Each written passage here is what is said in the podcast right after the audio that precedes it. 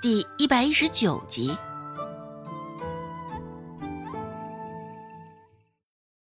赔钱货果然都是赔钱货，生下来就是为了吸周家的血。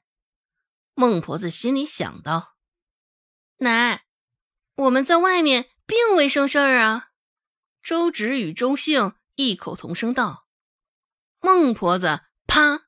猛拍了桌子一下，桌面上的灰尘也应声扬起。孟婆子冷冷的哼了一声，说道：“都到这份上了，你们还有脸跟我说没有生事儿？”周芷解释道：“奶，这是误会，这样的谣言主要是因为下午撞见了一婶子，央着要我去看病。只是我一想，这枕巾都没有，怎么可能就乖乖的跟着去了？更何况，若有了不收诊金便行医看病的先例，村民听说了此事，不都得以钻空子啊？对于之前……”付了诊金的李正，也是相当的不公平啊！若是他们知晓了此事，会怎么想？一听不收诊金看病，孟婆子就板起了一张脸。这狗叉养的，竟然还打着这般的主意！没有诊金还想看什么病啊？啊，以为我们周家好欺负的不成？没有想到。这事儿还有中间一小段插曲。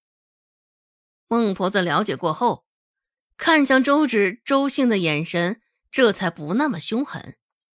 孟婆子转过头，操着一副有几分沙哑的嗓子，开口说道：“今儿个你们做的不错，像这般想占便宜的，直接掐死。有些人也不睁大眼睛好好瞧瞧。”我们周家是他们能欺负的吗？哼，也不撒泡尿照照自己，配不配呀？顺着孟婆子的话，周芷如同捣蒜一般，胡乱的点了点头。李正送来的布匹已经在那儿积累了好些时日了，周芷也没有动，依旧保持着原来的样子。周芷是很想将布匹卖了换钱，只是这么做服了李正的面子，着实有些不好。想到这儿，周芷琢磨着，趁着最近臭干子卖完，明儿个上街一趟，找个裁缝将布匹制成新衣，鼠疫给周兴也来一套衣裳。所以周芷上集市的时候，将周兴也给换上了。知道孟婆子不会轻易放了周兴，周芷走的时候也特意找了一个借口，声称现在臭干子买卖变大了，想要周兴帮忙。也不待孟婆子反应，拉着周兴，两人就消失在周家门口。几块豆腐要什么人帮忙？孟婆子眉头一蹙，反应过来也是为时已晚，脸上微有几分怒意。倒也没有跑出去发飙逮人。罢了，毕竟还得靠周芷捞钱，暂且放过他们这一回。孟婆子心想。只是看在周芷的面上，也不是因为孟婆子变得心善了，主要还是看在钱儿的份上。长这么大，周姓上街的次数寥寥无几。这次是第三次，前两次还是很久很久之前了。每天不是上山就是下地，嗅了一口新鲜的空气，周兴的心情不错。只是想到家里的孟婆子，周姓的脸又变得紧绷起来了。周姓略有几分担忧的问道：“二妹啊。”我们回去之后，奶会不会生气啊？只是一想到回去之后，孟婆子可能一脸阴沉的提着扫帚在门口等他们，好不容易有的兴致就提不上来了。周芷看着他这般犹豫的模样，拍了拍他的肩膀，说道：“放心吧，有我在呢。前几次不都化险为夷，没什么事儿。前几次，嗯。”周芷这才点点头，甩去了心里的焦虑。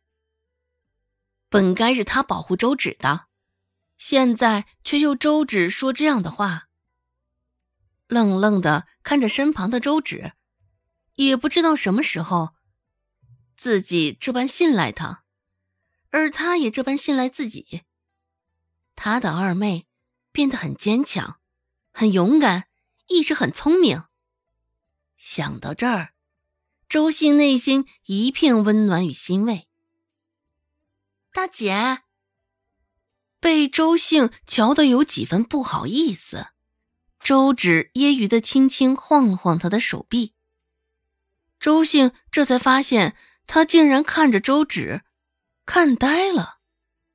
周兴也有几分不好意思，说道：“二妹啊，你瘦了不少啊。”真好看，虽说之前也很可爱。真的吗？周芷抬手扶向脸颊，还是肉嘟嘟的一片。不过与之前相比，倒是真的没那么肉实了。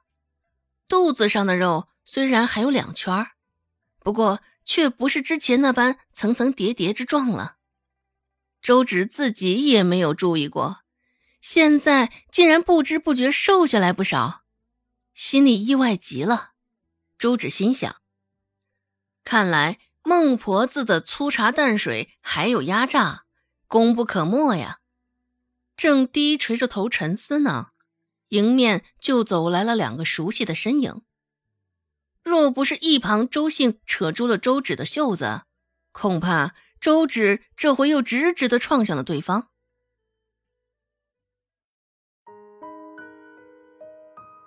本集播讲完毕，感谢您的收听。感兴趣别忘了加个关注，我在下集等你哦。